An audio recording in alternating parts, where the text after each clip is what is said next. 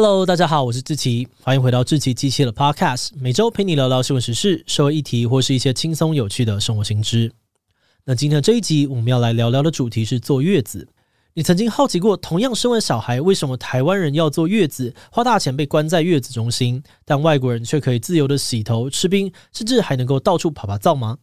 像是在二零一八年，英国凯特王妃生下路易王子之后，不到七小时就容光焕发的抱着新生儿出院。这新闻传到华人社会哦，有些人看得无奈的直摇头，觉得呢凯特才刚生完就洗头，甚至还穿着洋装外出吹风，样样都违反了月子禁忌，以后身体恐怕会出问题。但有些人觉得，连王妃都没在坐月子了，华人女性却需要无微不至的照顾，甚至还要花几十万台币去月子中心，是不是有公主病啊？诶。所以产妇到底有没有必要坐月子？没有做好，真的会影响健康吗？全世界难道只有华人会坐月子吗？今天就让我们一起来聊聊坐月子吧。不过在进入今天的节目之前，先让我们进一段工商服务时间。儿童节你都怎么帮小朋友过呢？不如放下三 C，一起沉浸在迷人的故事中吧。募资两季都破百万，成品金石堂热卖，销售超过两万册的芒狗狗绘本，现在有最低六折起的儿童节优惠。其中最新的找找游戏本会带孩子认识台湾景点，从开玩笑的故事当中学习同理他人、勇于表达，还有可爱的晚安故事，营造睡眠氛围。现在购买十六本全套组哦，输入 Podcast 七七，现省三千三百三十元。优惠期间呢，再送超可爱的芒狗狗折纸飞机，可以跟小朋友一起玩哦。快点击资讯栏链接，入手最划算的儿童节礼物吧。好的，那今天的工商服务时间就到这边，我们就开始进入节目的正题吧。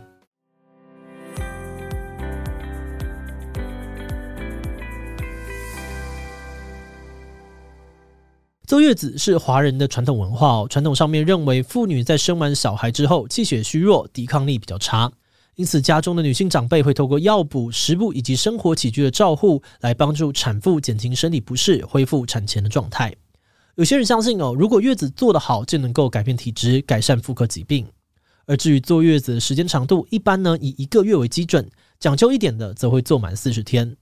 在这段时间里面，刚生产完的妇女除了要喝中药熬成的生化汤、全酒、麻油鸡等等的进补汤品，有些习俗呢还会禁止产妇吃蔬菜啊、水果跟盐巴，甚至连饮用水也要改喝米酒水。而在于生活上面，产妇绝对不能够碰到的是生水，严格一点的，甚至连洗头啊、洗澡、刷牙都会被禁止。同时，照护者呢也会要求产妇穿着长袖的衣服、戴帽子、穿袜子，就连夏天呢也必须要全身的包紧紧，不能够出门，避免着凉。特别是很多的长辈都会耳提面命哦，在坐月子的期间呢，产妇如果吹到风，可能会引发月内风而落下病根，出现头痛啊、关节痛、手脚冰冷、容易感冒等等的症状。在中国，甚至有个专有名词哦，就叫做月子病。而在二零零三年，台湾也有一篇论文发现，越认真坐月子的产妇，主观上呢会觉得自己产后的病痛越少。因此，虽然有很多的产妇觉得坐月子就像在坐牢，但还是会有很多人会选择乖乖的遵守。诶，而且哦，你不要以为坐月子是华人专属的，实际上面呢，在很多其他的地方也都有类似的习俗。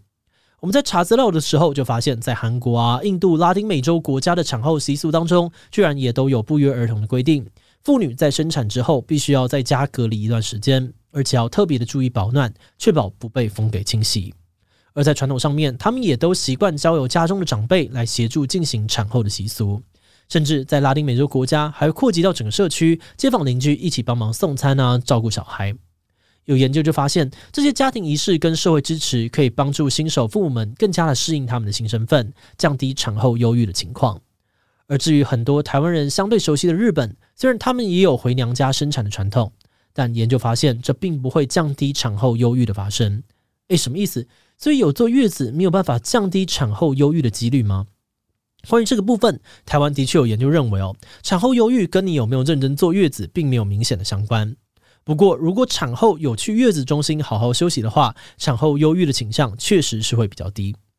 在二零一四年呢，台湾妇产科医学会做了一项将近四千人的调查，发现有六成的孕产妇身心状况不错，但也有高达五分之一的人身心健康需要专业协助。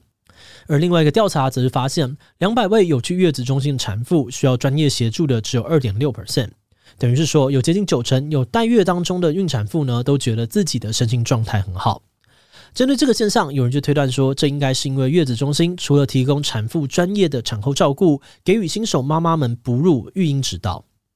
部分的这个月中呢，还会有小儿科医生定期的巡视，大大减轻了产妇的心理压力。到现在，很多的月中呢，甚至会针对月子的习俗，提供妈妈们克制化的服务。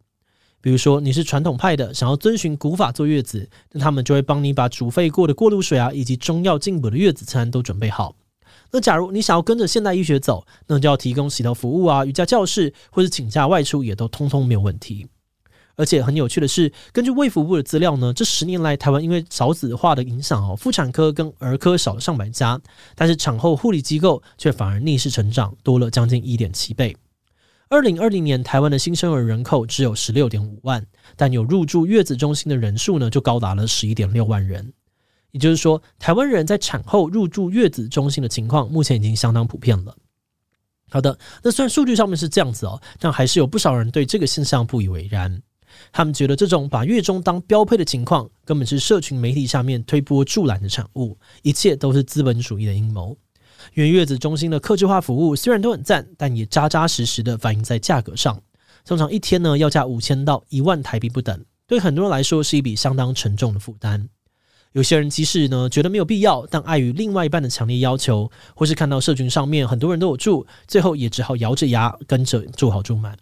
有人认为哦，这是因为舒服坐月子在现代被视为是一种生小孩的奖励，所以月子中心呢就变成了一种炫耀中心，好像没有去月中就矮别人一截。甚至还有人呢会把月子中心当作是衡量老公值不值得依靠的标准。那当然，撇除这些比较强烈的想法，大部分的人之所以选择月子中心，主要还是因为担心，如果没去月中，可能会没有办法得到最妥善的照顾。那关于这个部分，有研究就认为哦，这可能也是一种被创造出来的影像。也就是说，在现代各种行销广告的扩散之下呢，大家集体的价值观可能就会倾向，就算是健康的产妇跟婴儿，也非常的需要仰赖专业的医疗照顾。而这个时候，能够提供专业照护的月子中心，就会是很多人的首要选择。诶，但说到这里，有些人就开始质疑哦，那欧美国家一堆人都没有在坐月子，他们不也好好的吗？根本就不知道去什么月子中心吧？确实哦，有很多在欧美国家生产的网友都分享过，其他的国家并不像台湾一样这么的流行住月中，而且大部分的人呢，产后不止可以马上洗澡，只要体力允许，要出门散步也不是问题。而在饮食部分，要喝冰水啊，吃冰淇淋也都无所谓。哎，阿、不是说月子没有做好容易得月子病吗？难不成这个欧美的女性都特别强壮，只有华人是东亚病夫吗？关于这个部分，虽然我们目前没有找到欧美跟华人地区产后身体状况的比较研究，但我们在美国偏头痛协会的网站上面有看到一项资料。这个资料说呢，美国女性在产后两周之内会有四分之一的女性出现偏头痛，一个月内呢则会有一半的女性发生偏头痛。他们认为哦，这个现象是产后雌激素波动造成的。那虽然一半的比例听起来好像很多，但我们比较另外一篇刊登在台湾中医药年报上面的研究，发现虽然台湾多数的产妇都遵守了传统的坐月子习惯，但仍然有五成的妇女呢在产后会出现轻微的头痛。也就是说，如果单就这两份研究来看，女性呢不管有没有坐月子，产后出现头痛的几率其实都是差不多的。不过我们也知道，这样子的比较其实非常的不精准，毕竟我们很难的确切掌握有多少的美国妇女有坐月子。但说回台湾，其实现在也有很多的医生认为，我们坐月子的习俗应该要与时俱进。医生们表示，有些传统的月子禁忌其实是源自于以前社会的卫生条件不好，对于抵抗力低的产妇来说，产后感染疾病的风险很高，所以才会衍生出孕妇呢应该要在室内躺着，不要碰生水等等的习俗。但到了现代哦，只要洗完澡呢有助于保暖，就不必太过担心，长期躺在床上反而会增加血栓的风险。在一般的情况呢，自然产后六到八小时，剖腹产后两天就应该要下床散步，除了可以刺激肠胃的蠕动，也能够避免便秘跟消化不良。而此外，产后就立刻进补，反而可能因为吃了太多燥热的东西，导致产后恶露排不干净，增加痔疮的风险。那如果饮食当中含有酒精，像是喝米酒水之类的，也可能会影响到剖腹产的伤口愈合，特别是要哺喂母乳的产妇，摄取量如果超标，甚至会影响到小孩的发育。诶，那照这样说起来，现代根本就没有必要坐月子了吗？嗯，倒也不是这个意思哦。如果我们拿欧美国家来举例，虽然他们大部分没有坐月子的习俗，但还是非常重视产后护理的。在医学上面，通常会将产后六周的时间称作为是产褥期，希望产妇多休息，不要做太繁重的工作。之前我们就有看到网友分享哦，美国的爸爸可能会请假两到三周，包办所有的家务跟育儿。部分经济能力更宽裕的人呢，也会选择请保姆来协助照顾孩子，而妈妈只需要负责睡觉跟挤奶就好。另外，在欧洲，政府也有投入很多的资源在产后照护上面，像是英国啊跟德国都有提供产后助产士的咨询服务。荷兰跟比利时则有类似我们月嫂的制度，让受过专业训练的人员到府协助照顾妈妈跟宝宝。而丹麦除了有公卫护士在产后来访，甚至还会协助帮忙安排妈妈团跟爸爸团，让新手父母能够跟其他刚成为父母的人们定时聚会，互相的分享心得，并从中获得支持。节目的最后，也想要来聊聊我们制作这集的想法。这集的主题呢，其实是我们特约作者提议的。身为台湾妈妈的她呢，也曾经对于要不要坐月子、该怎么做感到困扰过。特别是在产后看到一些呢，我阿嬷生完隔天就下田，而外国人都没有在坐月子的讨论，让她不禁怀疑哦，自己产后身体有一大堆的不舒服，再加上哺乳困难，当时超需要被照顾的她，难道真的有所谓的公主病吗？所以我们呢就决定做一集的内容来研究产妇到底有没有需要坐月子。那在查完各种资料之后，我们觉得过去人们可能是因为对于生产这件事情有很多的未知。因此，希望透过这些习俗来消除不安。但随着医疗的发展，人们对于疾病成因有更多的认识，遵循传统的方法坐月子，似乎也变得越来越没有必要了。而另外一方面，我们也发现，虽然台湾产后照顾的选项看似很多，可以请长辈帮忙啊，找到府月嫂或者去月子中心，但不管选哪一个，都还是得自掏腰包付出不少的费用。所以现在很多的讨论呢，都会围绕在口袋的深度上面，也间接的让很多人一想到产后的费用就不敢生。但既然现在少子化已经是国安危机了，我们认为有更多的问题，或许我们都可以一起更加的关注。比如说，在现代这个生活压力很大的社会当中，产后忧郁已经越来越常见。我们也能够从很多的妈妈的分享当中看到，住月子中心的那段时间是她难得可以喘息的时候，她可以在没有什么压力的状况之下，专心的调养身体，然后再学习当一个妈妈。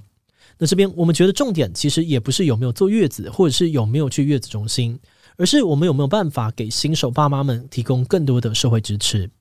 毕竟不是所有的人哦都能够住到月子中心。又或许政府也可以参考其他的国家，为产妇提供基本的产后照护，甚至是帮忙组织支持团体，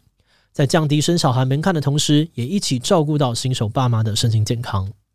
好的，那我们今天关于坐月子的介绍就先到这边。如果你喜欢我们内容，可以按下追踪的订阅。如果是对于坐月子的这集，或者是对我们的 Podcast 节目，或者我个人有任何的疑问跟回馈，也都非常的欢迎你在 Apple Podcast 上面下五星留言哦。那今天节目就这样告一段落，我们就下集再见喽，拜拜。